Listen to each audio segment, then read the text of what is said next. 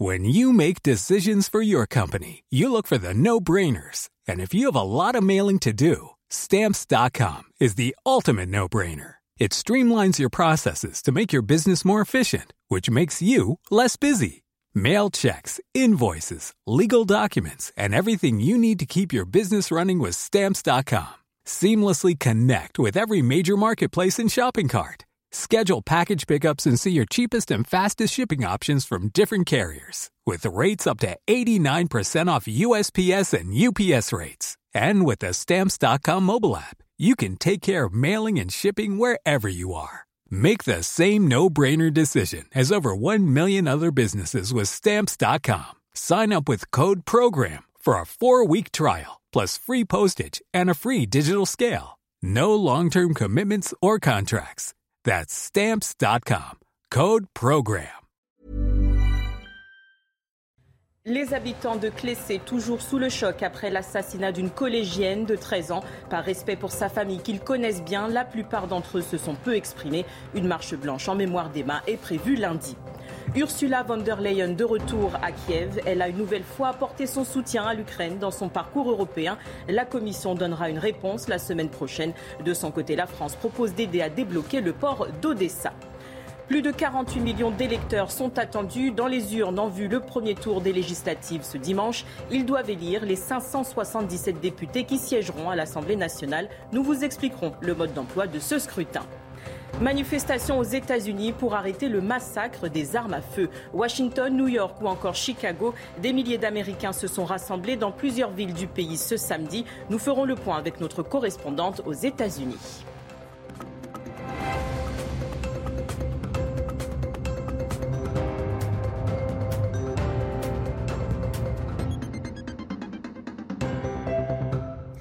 Bonsoir à tous, ravi de vous retrouver pour l'édition de la nuit. À la une, l'affaire a provoqué un fort émoi dans le village de Clessé, en Saône-et-Loire. L'adolescent de 14 ans qui avoue avoir tué sa petite amie de 13 ans a été écroué ce vendredi. L'expertise psychiatrique du suspect avait conclu à une altération importante du discernement sans abolition. Quentin Gribel.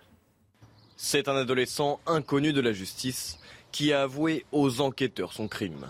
Un garçon très changeant et perturbé selon ce parent d'élève. Il y avait des fois des, réactions euh, euh, assez vives et n'étaient euh, pas toujours faciles à approcher. voilà, il avait des, des, fois, on avait limite un peu peur. D'après les premiers éléments de l'enquête, le suspect aurait eu par le passé des paroles inquiétantes évoquant sa volonté de tuer quelqu'un, notamment sa petite amie. Des propos qu'il aurait réitérés récemment.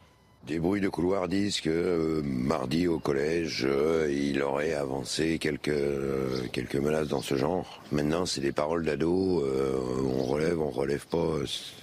difficile d'affirmer et de prévoir des choses, quoi. Voilà, quoi. Mais déjà mardi, elle l'avait trouvé déjà assez bizarre. Le meurtrier présumé a été mis en examen et incarcéré dans un établissement pénitentiaire disposant d'un quartier pour mineurs.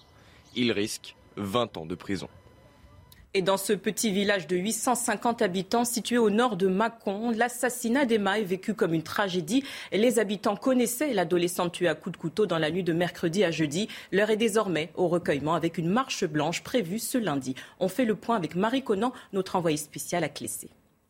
Ce drame est un véritable tsunami pour ce village de moins de 900 euh, habitants. Il y a énormément de passages depuis quatre jours et les habitants euh, qui se connaissent tous et qui euh, connaissaient tous Emma et que nous avons pu rencontrer nous ont avoué qu'ils avaient du mal à faire leur deuil dans ces conditions. C'est une exposition difficile à vivre pour eux et aujourd'hui, on sent qu'ils préfèrent rester dans le silence par respect pour la famille. La réclusion criminelle à perpétuité incompressible requise contre Salah Abdeslam, c'est le seul membre encore en vie des commandos du 13 novembre 2015. Il fait partie des 20 accusés jugés depuis le 8 septembre dernier pour les attaques ayant causé la mort de 131 personnes à Paris et à Saint-Denis. Quentin Gribel.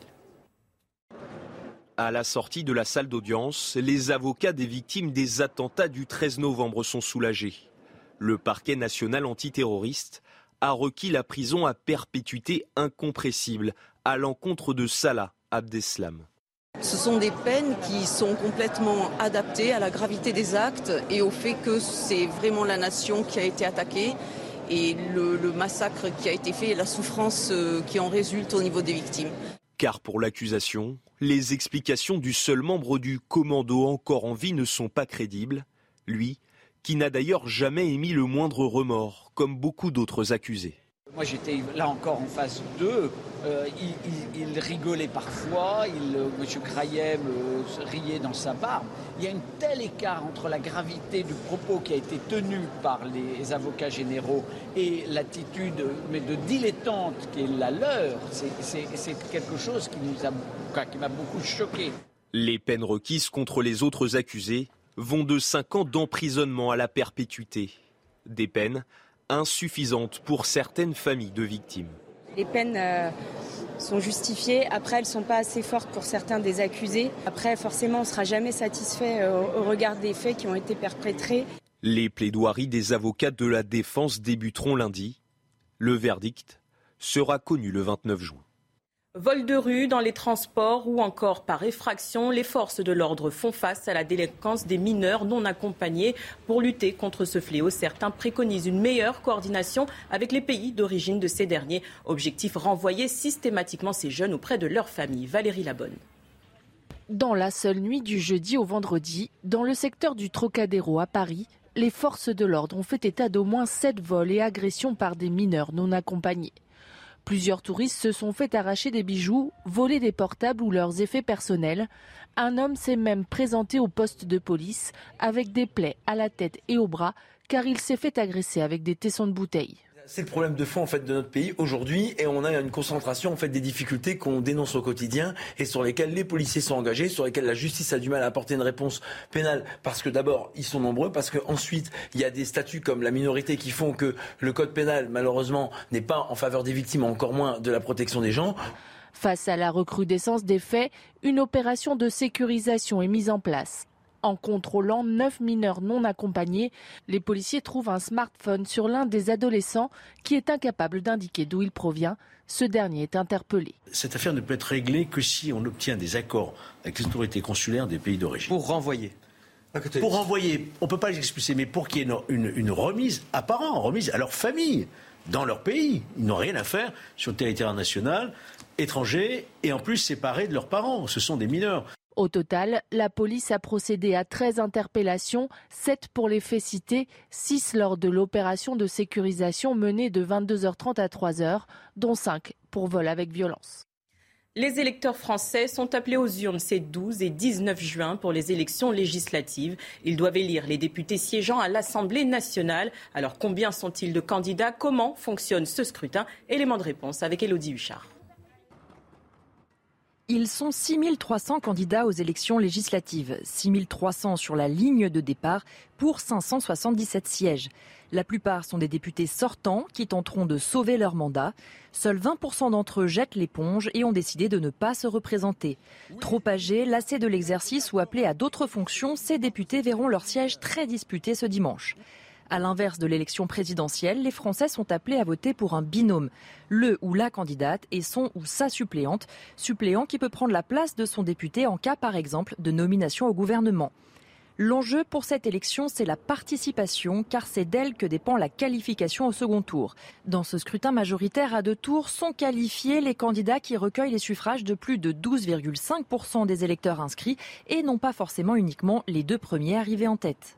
Dans le cas d'un taux de participation de 50%, comme en 2017, seuls les candidats qui obtiennent plus de 25% des voix exprimées sont qualifiés au second tour. Plus l'abstention est élevée, plus la barre est haute pour se qualifier.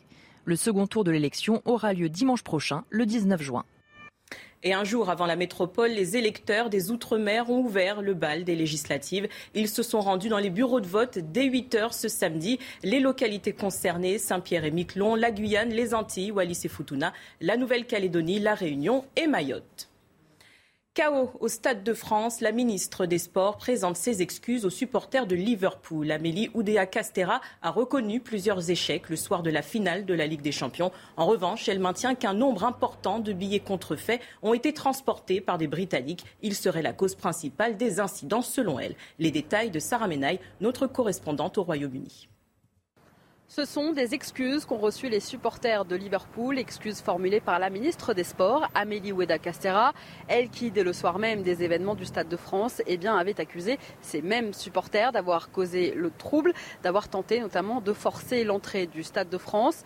Le lendemain des événements, le président du club de Liverpool, Tom Werner, avait écrit à la ministre des Sports pour s'insurger de ses propos. Elle s'est donc excusée. Elle a écrit donc cette lettre dans laquelle elle admet des défaillances. Elle s'excuse également d'avoir réveillé chez les supporters de Liverpool le douloureux souvenir de la catastrophe d'Hillsborough, un drame qui s'est déroulé le 15 avril 1989 à Sheffield. Il y avait eu une bousculade dans le stade. 97 supporters de Liverpool euh, sont décédés. Plus de 600 avaient été blessés.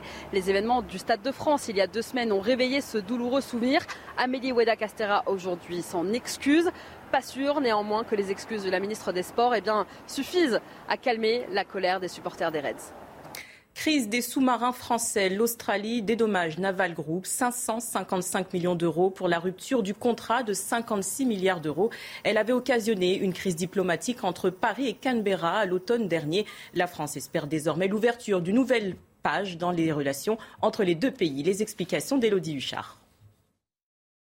Les relations se réchauffent entre la France et l'Australie. On s'en souvient, quand Jean-Yves Le Drian avait quitté son ministère, il s'était réjoui de la défaite de Scott Morrison, l'ancien Premier ministre australien qui venait de perdre les élections législatives. Jean-Yves Le Drian qui avait dit que cette défaite lui convenait très bien.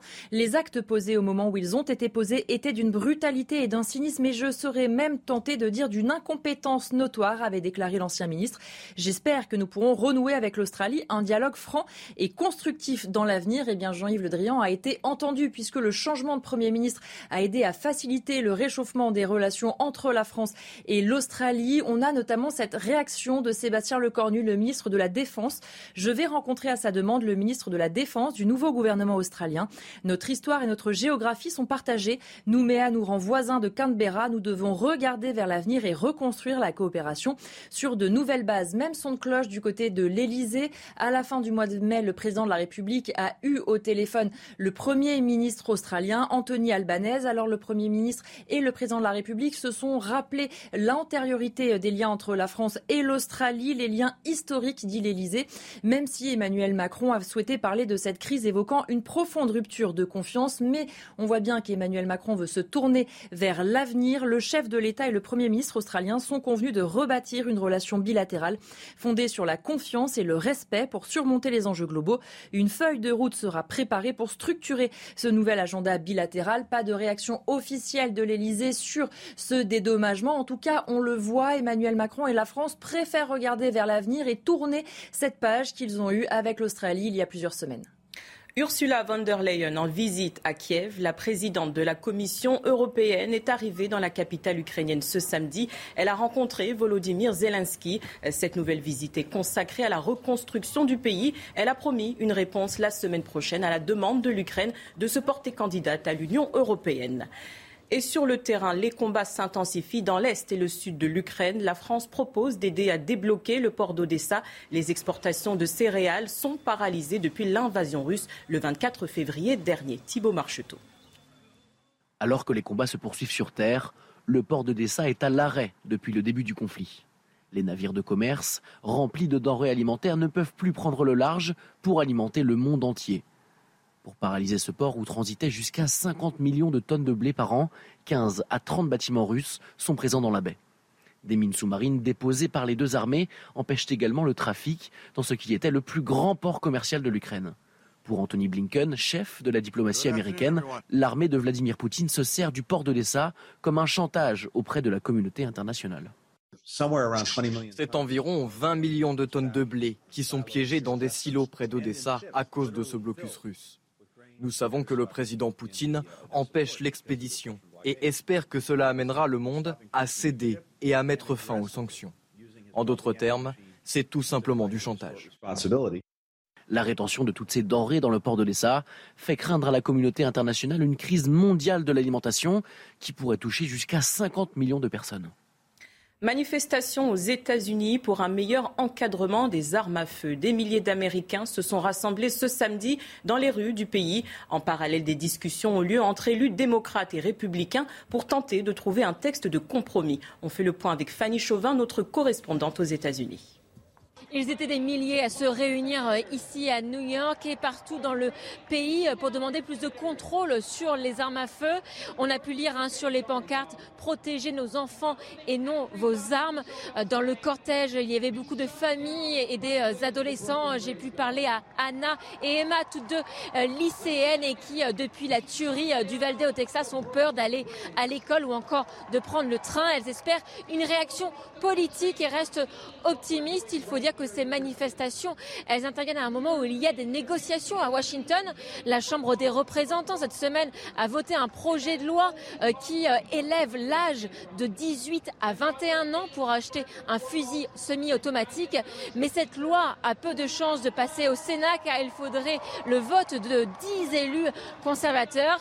Et même si une majorité euh, d'Américains, selon les sondages, espèrent plus de contrôle, plus de régulation sur les armes à feu, eh bien les élus républicains s'y oppose toujours.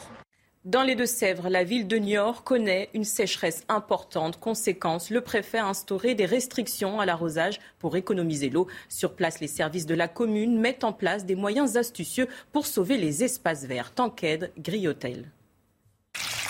À Niort, l'eau est devenue de l'or bleu. Touchée par une sécheresse intense, la ville éprouve des difficultés à arroser ses espaces verts. Solution adoptée par le maire pomper l'eau de vidange de la patinoire pour en irriguer les jardins municipaux. On en a besoin pour l'arrosage public, de espaces verts, des arbres qu'on a plantés euh, durant l'hiver et qui ont besoin de continuer à être arrosés. Donc euh, on prélève l'eau dans la patinoire plutôt que de la rejeter dans le réseau d'eau pluviale et on la restitue à la nature, ce qui nous paraissait simple, mais encore fallait-il le faire. Un moyen d'économiser l'eau des nappes phréatiques donc, tout en recyclant ces eaux usées, une mesure nécessaire, surtout depuis qu'un arrêté préfectoral limite l'arrosage en période de sécheresse. La situation est sur le point de s'aggraver. On va avoir des limitations importantes et des interdictions d'arrosage prochainement. Donc on essaye de s'adapter face à une situation comme celle-là. Et donc on remplit les cubes. Les 80 mètres cubes, ça nous permet quand même de pouvoir tenir un certain nombre de, végétaux en, situation de survie. Une centaine de mètres cubes d'eau stockés qui sont cependant loin d'être suffisants. Pour répondre aux besoins, la mairie va répéter l'opération avec les piscines municipales les eaux usées des six bassins de l'agglomération seront également récupérées. À quelques jours de l'ouverture de la période estivale, les pompiers de Cassis recrutent des lycéens. Ils seront formés en tant que sauveteurs sur les plages des Bouches-du-Rhône. Objectif tenter de combler la pénurie de surveillants. Il en faut au moins 130 chaque année dans le département. Laure Para et Clémence Barbier. L'an dernier, 250 personnes sont décédées par noyade. Sur les côtes, la surveillance des baigneurs est primordiale. Problème, il manque des sauveteurs cet été. Les pompiers des Bouches-du-Rhône ont alors décidé de recruter directement dans les lycées du département. L'idée, en fait, c'est de pouvoir récupérer euh, des jeunes lycéens, généralement les, élèves de terminale, pour les former au brevet national de sauvetage et de sécurité aquatique. Euh, d'abord pour qu'ils puissent intervenir en tant que citoyens, euh, témoins d'un début de noyade. Et deuxièmement, ça leur confère aussi la possibilité d'avoir un job d'été qui est assuré. Des partenariats entre les lycées et le service départemental d'incendie et de secours sont déjà mis en place. L'objectif pour les pompiers est d'élargir cette collaboration à la surveillance des plages. L'idée serait de, compléter euh, ce dispositif avec euh, une formation des élèves qui pourraient être intéressés, prioritairement, je dirais, euh, dans les communes qui ont un littoral à surveiller et dans lesquelles nous rencontrons des difficultés pour assurer la surveillance. Pour postuler cet été, les volontaires doivent se rapprocher des associations agréées de sécurité civile et des services départementaux d'incendie et de secours. Tout de suite, le journal des sports. On commence ce journal des sports avec du rugby. Premier barrage de top 14 entre Toulouse et La Rochelle. Le choc de titan entre les deux derniers champions d'Europe a tourné à l'avantage des Rouges et Noirs. Les tenants du titre ont une nouvelle fois pu compter sur leur maître à jouer, Antoine Dupont. L'international français s'est montré impérial sur les deux premiers essais toulousains. Score final 33-28. Toulouse défiera Castres en demi-finale. L'autre barrage opposera Bordeaux-Bègle au Racing 92 ce dimanche.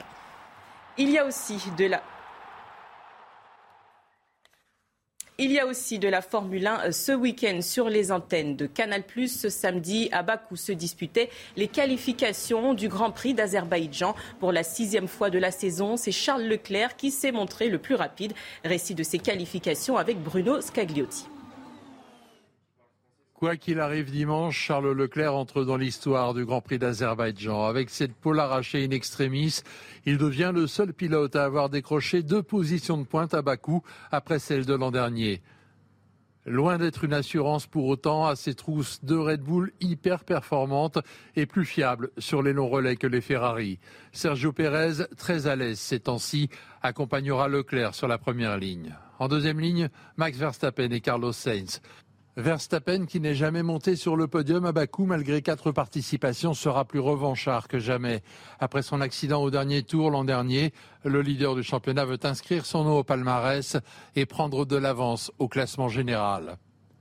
Côté français, Pierre Gasly a été dans la course pendant toute la séance. Il partira sixième. Esteban Ocon, éliminé en Q2, s'élancera de la treizième place. En cyclisme, Carlos Verona s'est adjugé la septième étape du Critérium du Dauphiné ce samedi. Son premier succès chez les professionnels. L'Espagnol, dernier escapé de l'échappée matinale, a résisté au retour de Primoz Roglic. Euh, comme attendu, le Slovène a lui surclassé ses adversaires pour s'emparer du maillot jaune de leader. Déjà vainqueur de Paris-Nice en début de saison, Roglic est bien parti pour s'offrir la dernière grande répétition avant le Tour de France. Une info mercato pour finir. Le Real Madrid a officialisé l'arrivée du Français Aurélien Chouameni. Le club madrilène l'a annoncé ce samedi dans un communiqué. Le milieu de 22 ans s'est engagé pour les six prochaines saisons. Arrivé à Monaco en janvier 2020, Chouameni va donc découvrir la Liga. Il retrouvera plusieurs de ses coéquipiers en sélection, Eduardo Camavinga ou encore Karim Benzema. Restez avec nous dans un instant, une nouvelle édition à suivre à la une. Les habitants de Clessé, toujours sous le choc après l'assassinat d'une collégienne de 13 ans. Par respect pour sa famille qu'ils connaissent bien, la plupart d'entre eux se sont peu exprimés. Une marche blanche en mémoire d'Emma est prévue ce lundi. Les habitants de Clessé, toujours sous le choc après l'assassinat d'une collégienne de 13 ans. Par respect pour sa famille qu'ils connaissent bien, la plupart d'entre eux se sont peu exprimés. Une marche blanche en mémoire d'Emma est prévue lundi. Ursula von der Leyen de retour à Kiev. Elle a une nouvelle fois apporté son soutien à l'Ukraine dans son parcours européen. La Commission donnera une réponse la semaine prochaine. De son côté, la France propose d'aider à débloquer le port d'Odessa. Plus de 48 millions d'électeurs sont attendus dans les urnes en vue le premier tour des législatives ce dimanche. Ils doivent élire les 577 députés qui siégeront à l'Assemblée nationale. Nous vous expliquerons le mode d'emploi de ce scrutin. Manifestation aux États-Unis pour arrêter le massacre des armes à feu. Washington, New York ou encore Chicago, des milliers d'Américains se sont rassemblés dans plusieurs villes du pays ce samedi. Nous ferons le point avec notre correspondante aux États-Unis.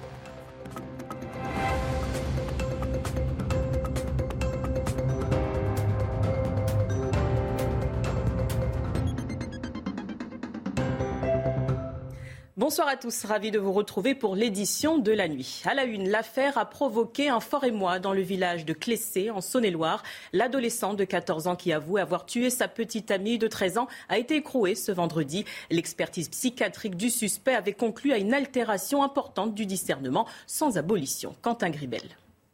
C'est un adolescent inconnu de la justice qui a avoué aux enquêteurs son crime. Un garçon très changeant et perturbé selon ce parent d'élève. Il y avait des fois des, réactions euh, euh, assez vives et n'étaient euh, pas toujours faciles à approcher. il y avait des, des, fois, on avait limite un peu peur. D'après les premiers éléments de l'enquête, le suspect aurait eu par le passé des paroles inquiétantes évoquant sa volonté de tuer quelqu'un, notamment sa petite amie. Des propos qu'il aurait réitérés récemment. Des bruits de couloir disent que euh, mardi au collège, euh, il aurait avancé quelques, euh, quelques menaces dans ce genre. Maintenant, c'est des paroles d'ado, on relève, on relève pas. difficile d'affirmer et de prévoir des choses, quoi. Voilà, quoi. Mais déjà mardi, elle l'avait trouvé déjà assez bizarre. Le meurtrier présumé a été mis en examen et incarcéré dans un établissement pénitentiaire disposant d'un quartier pour mineurs. Il risque 20 ans de prison. Et dans ce petit village de 850 habitants situé au nord de Mâcon, l'assassinat d'Emma est vécu comme une tragédie. Les habitants connaissaient l'adolescente tuée à coups de couteau dans la nuit de mercredi à jeudi. L'heure est désormais au recueillement avec une marche blanche prévue ce lundi. On fait le point avec Marie Conan, notre envoyée spéciale à Clessé. Ce drame est un véritable tsunami pour ce village de moins de 900 euh, habitants. Il y a énormément de passages depuis quatre jours et les habitants euh, qui se connaissent tous et qui euh, connaissaient tous Emma et que nous avons pu rencontrer nous ont avoué qu'ils avaient du mal à faire leur deuil dans ces conditions. C'est une exposition difficile à vivre pour eux et aujourd'hui, on sent qu'ils préfèrent rester dans le silence par respect pour la famille. La réclusion criminelle à perpétuité incompressible requise contre Salah Abdeslam, c'est le seul membre encore en vie des commandos du 13 novembre 2015. Il fait partie des 20 accusés jugés depuis le 8 septembre dernier pour les attaques ayant causé la mort de 131 personnes à Paris et à Saint-Denis. Quentin Gribel. À la sortie de la salle d'audience, les avocats des victimes des attentats du 13 novembre sont soulagés. Le parquet national antiterroriste a requis la prison à perpétuité incompressible à l'encontre de Salah Abdeslam. Ce sont des peines qui sont complètement adaptées à la gravité des actes et au fait que c'est vraiment la nation qui a été attaquée et le, massacre qui a été fait et la souffrance euh, qui en résulte au niveau des victimes. Car pour l'accusation, les explications du seul membre du commando encore en vie ne sont pas crédibles. Lui qui n'a d'ailleurs jamais émis le moindre remords, comme beaucoup d'autres accusés. Moi j'étais là encore en face d'eux, euh, il, rigolait parfois, il, euh, M. Euh, riait dans sa barbe. Il y a un tel écart entre la gravité du propos qui a été tenu par les avocats généraux et l'attitude mais de dilettante qui est la leur. C'est quelque chose qui m'a beaucoup choqué. Les peines requises contre les autres accusés vont de 5 ans d'emprisonnement à la perpétuité. Des peines insuffisantes pour certaines familles de victimes. Les peines euh, sont justifiées. Après, elles ne sont pas assez fortes pour certains des accusés. Après, forcément, on ne sera jamais satisfait euh, au regard des faits qui ont été perpétrés. Les plaidoiries des avocats de la défense débuteront lundi. Le verdict sera connu le 29 juin. Vol de rue dans les transports ou encore par effraction, les forces de l'ordre font face à la délinquance des mineurs non accompagnés. Pour lutter contre ce fléau, certains préconisent une meilleure coordination avec les pays d'origine de ces derniers. Objectif renvoyer systématiquement ces jeunes auprès de leur famille. Valérie Labonne. Dans la seule nuit du jeudi au vendredi, dans le secteur du Trocadéro à Paris, les forces de l'ordre ont fait état d'au moins sept vols et agressions par des mineurs non accompagnés. Plusieurs touristes se sont fait arracher des bijoux, voler des portables ou leurs effets personnels. Un homme s'est même présenté au poste de police avec des plaies à la tête et au bras car il s'est fait agresser avec des tessons de bouteilles. C'est le problème de fond en fait de notre pays aujourd'hui et on a une concentration en fait des difficultés qu'on dénonce au quotidien et sur lesquelles les policiers sont engagés, sur lesquelles la justice a du mal à apporter une réponse pénale parce que d'abord ils sont nombreux, parce qu'ensuite il y a des statuts comme la minorité qui font que le code pénal malheureusement n'est pas en faveur des victimes, encore moins de la protection des gens. Face à la recrudescence des faits, une opération de sécurisation est mise en place. En contrôlant neuf mineurs non accompagnés, les policiers trouvent un smartphone sur l'un des adolescents qui est incapable d'indiquer d'où il provient. Ce dernier est interpellé. Cette affaire ne peut être réglée que si on obtient des accords avec les autorités consulaires des pays d'origine. Pour renvoyer pour renvoyer, on ne peut pas les expulser, mais pour qu'il y ait une, une, remise à parents, remise à leur famille, dans leur pays. Ils n'ont rien à faire sur le territoire national, étranger, et en plus séparés de leurs parents. Ce sont des mineurs. Au total, la police a procédé à 13 interpellations, 7 pour les faits cités, 6 lors de l'opération de sécurisation menée de 22h30 à 3h, dont 5 pour vol avec violence. Les électeurs français sont appelés aux urnes ces 12 et 19 juin pour les élections législatives. Ils doivent élire les députés siégeant à l'Assemblée nationale. Alors combien sont-ils de candidats? Comment fonctionne ce scrutin? Élément de réponse avec Elodie Huchard. Ils sont 6300 candidats aux élections législatives, 6300 sur la ligne de départ pour 577 sièges. La plupart sont des députés sortants qui tenteront de sauver leur mandat. Seuls 20% d'entre eux jettent l'éponge et ont décidé de ne pas se représenter. Trop âgés, lassés de l'exercice ou appelés à d'autres fonctions, ces députés verront leur siège très disputé ce dimanche. À l'inverse de l'élection présidentielle, les Français sont appelés à voter pour un binôme, le ou la candidate et son ou sa suppléante, suppléant qui peut prendre la place de son député en cas par exemple de nomination au gouvernement. L'enjeu pour cette élection, c'est la participation, car c'est d'elle que dépend la qualification au second tour. Dans ce scrutin majoritaire à deux tours, sont qualifiés les candidats qui recueillent les suffrages de plus de 12,5% des électeurs inscrits et non pas forcément uniquement les deux premiers arrivés en tête. Dans le cas d'un taux de participation de 50% comme en 2017, seuls les candidats qui obtiennent plus de 25% des voix exprimées sont qualifiés au second tour. Plus l'abstention est élevée, plus la barre est haute pour se qualifier. Le second tour de l'élection aura lieu dimanche prochain, le 19 juin. Et un jour avant la métropole, les électeurs des Outre-mer ont ouvert le bal des législatives. Ils se sont rendus dans les bureaux de vote dès 8 heures ce samedi. Les localités concernées, Saint-Pierre et Miquelon, la Guyane, les Antilles, Wallis et Futuna, la Nouvelle-Calédonie, la Réunion et Mayotte. Chaos au Stade de France, la ministre des Sports présente ses excuses aux supporters de Liverpool. Amélie Oudéa Castera a reconnu plusieurs échecs le soir de la finale de la Ligue des Champions. En revanche, elle maintient qu'un nombre important de billets contrefaits ont été transportés par des Britanniques. Il serait la cause principale des incidents selon elle. Les détails de Sarah Menaille, notre correspondante au Royaume-Uni. Ce sont des excuses qu'ont reçues les supporters de Liverpool, excuses formulées par la ministre des Sports, Amélie Oueda Castera, elle qui, dès le soir même des événements du Stade de France, eh bien, avait accusé ces mêmes supporters d'avoir causé le trouble, d'avoir tenté notamment de forcer l'entrée du Stade de France. Le lendemain des événements, le président du club de Liverpool, Tom Werner, avait écrit à la ministre des Sports pour s'insurger de ses propos. Elle s'est donc excusée. Elle a écrit donc cette lettre dans laquelle elle admet des défaillances. Elle s'excuse également d'avoir réveillé chez les supporters de Liverpool le douloureux souvenir de la catastrophe d'Hillsborough, un drame qui s'est déroulé le 15 avril 1989 à Sheffield. Il y avait eu une bousculade dans le stade, 97 supporters de Liverpool euh, sont décédés, plus de 600 avaient été blessés. Les événements du Stade de France il y a deux semaines ont réveillé ce douloureux souvenir. Amélie Weda Castera aujourd'hui s'en excuse pas sûr néanmoins que les excuses de la ministre des Sports eh bien, suffisent à calmer la colère des supporters des Reds. Crise des sous-marins français. L'Australie dédommage Naval Group 555 millions d'euros pour la rupture du contrat de 56 milliards d'euros. Elle avait occasionné une crise diplomatique entre Paris et Canberra à l'automne dernier. La France espère désormais l'ouverture d'une nouvelle page dans les relations entre les deux pays. Les explications d'Élodie Huchard. Les relations se réchauffent entre la France et l'Australie. On s'en souvient, quand Jean-Yves Le Drian avait quitté son ministère, il s'était réjoui de la défaite de Scott Morrison, l'ancien Premier ministre australien qui venait de perdre les élections législatives. Jean-Yves Le Drian qui avait dit que cette défaite lui convenait très bien. Les actes posés au moment où ils ont été posés étaient d'une brutalité et d'un cynisme et je serais même tenté de dire d'une incompétence notoire, avait déclaré l'ancien ministre. J'espère que nous pourrons renouer avec l'Australie un dialogue franc et constructif constructif dans l'avenir, eh bien Jean-Yves Le Drian a été entendu puisque le changement de Premier ministre a aidé à faciliter le réchauffement des relations entre la France et l'Australie. On a notamment cette réaction de Sébastien Lecornu, le ministre de la Défense. Je vais rencontrer à sa demande le ministre de la Défense du nouveau gouvernement australien.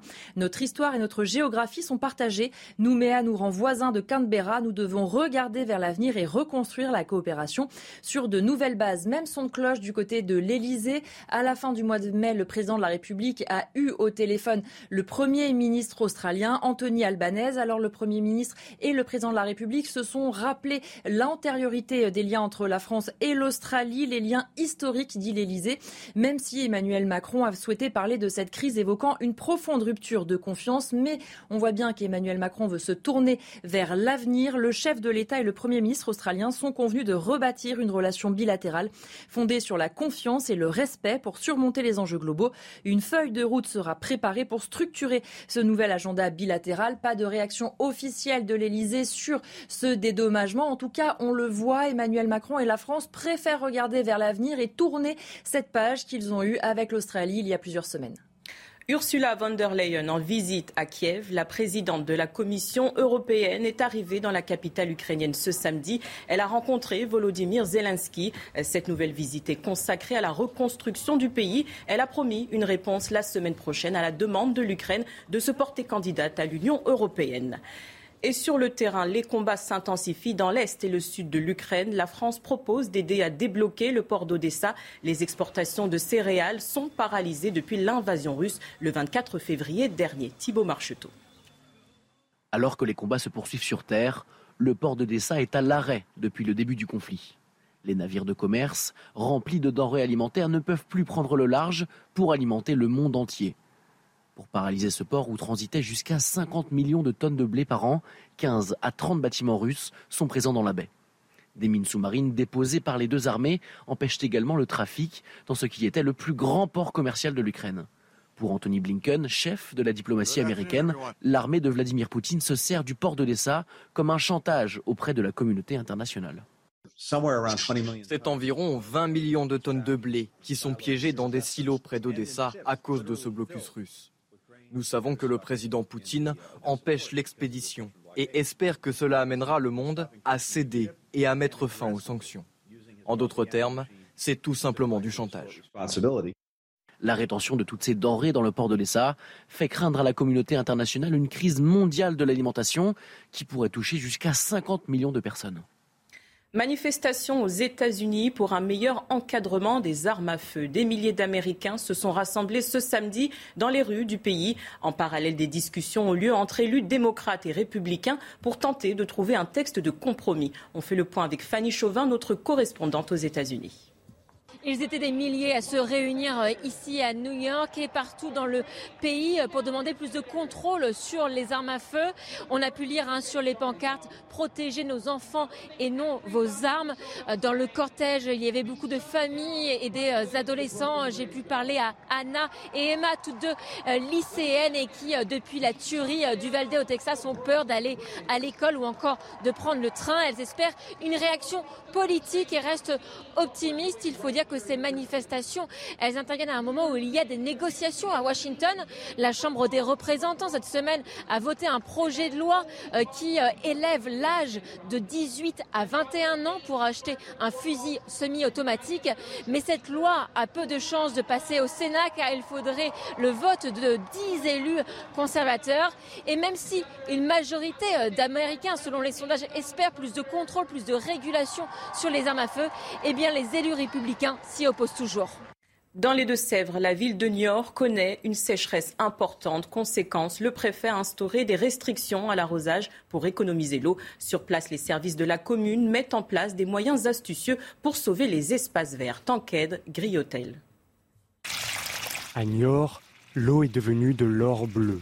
Touchée par une sécheresse intense, la ville éprouve des difficultés à arroser ses espaces verts. Solution adoptée par le maire pomper l'eau de vidange de la patinoire pour en irriguer les jardins municipaux. On en a besoin pour l'arrosage public, de espaces verts, des arbres qu'on a plantés euh, durant l'hiver et qui ont besoin de continuer à être arrosés. Donc euh, on prélève l'eau dans la patinoire plutôt que de la rejeter dans le réseau d'eau pluviale et on la restitue à la nature, ce qui nous paraissait simple, mais encore fallait-il le faire. Un moyen d'économiser l'eau des nappes phréatiques donc, tout en recyclant ces eaux usées, une mesure nécessaire, surtout depuis qu'un arrêté préfectoral limite l'arrosage en période de sécheresse. La situation est sur le point de s'aggraver. On va avoir des limitations importantes et des interdictions d'arrosage prochainement. Donc on essaye de s'adapter face à une situation comme celle-là. Et donc on remplit les cuves. Et 80 mètres cubes, ça nous permet quand même de pouvoir tenir un certain nombre de, végétaux en, en situation de survie. Une centaine de mètres cubes d'eau stockés qui sont cependant loin d'être suffisants.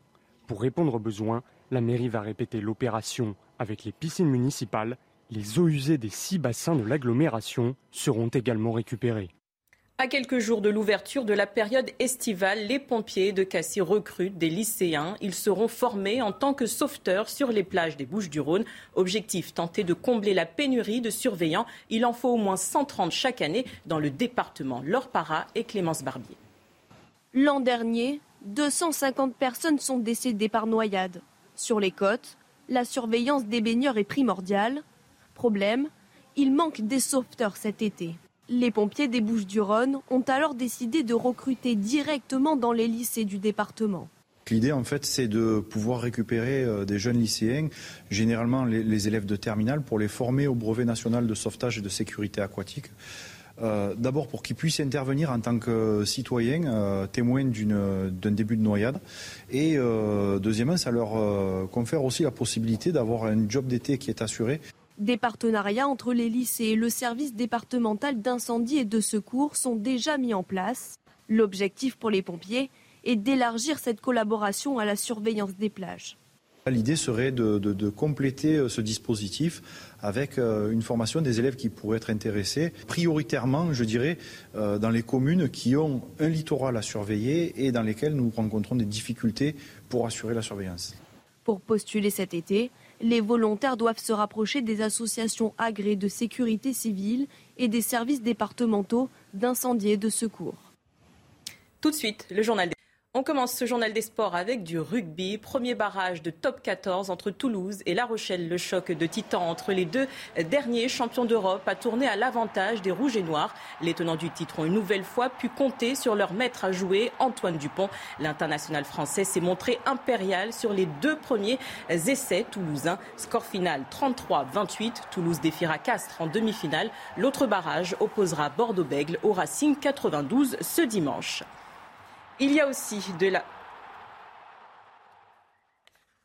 Il y a aussi de la Formule 1 euh, ce week-end sur les antennes de Canal+. Ce samedi, à Bakou se disputaient les qualifications du Grand Prix d'Azerbaïdjan. Pour la sixième fois de la saison, c'est Charles Leclerc qui s'est montré le plus rapide. Récit de ses qualifications avec Bruno Scagliotti. Quoi qu'il arrive dimanche, Charles Leclerc entre dans l'histoire du Grand Prix d'Azerbaïdjan. Avec cette pole arrachée in extremis, il devient le seul pilote à avoir décroché deux positions de pointe à Bakou après celle de l'an dernier. Loin d'être une assurance pour autant à ces trousses de Red Bull hyper performantes et plus fiables sur les longs relais que les Ferrari. Sergio Pérez, très à l'aise ces temps-ci, accompagnera Leclerc sur la première ligne. En deuxième ligne, Max Verstappen et Carlos Sainz. Verstappen, qui n'est jamais monté sur le podium à Bakou malgré quatre participations, sera plus revanchard que jamais. Après son accident au dernier tour l'an dernier, le leader du championnat veut inscrire son nom au palmarès et prendre de l'avance au classement général. Côté français, Pierre Gasly a été dans la course pendant toute la séance. Il partira sixième. Esteban Ocon, éliminé en Q2, s'élancera de la treizième place. En cyclisme, Carlos Verona s'est adjugé la septième étape du Critérium du Dauphiné ce samedi. Son premier succès chez les professionnels. L'Espagnol, dernier rescapé de l'échappée matinale, a résisté au retour de Primoz Roglic.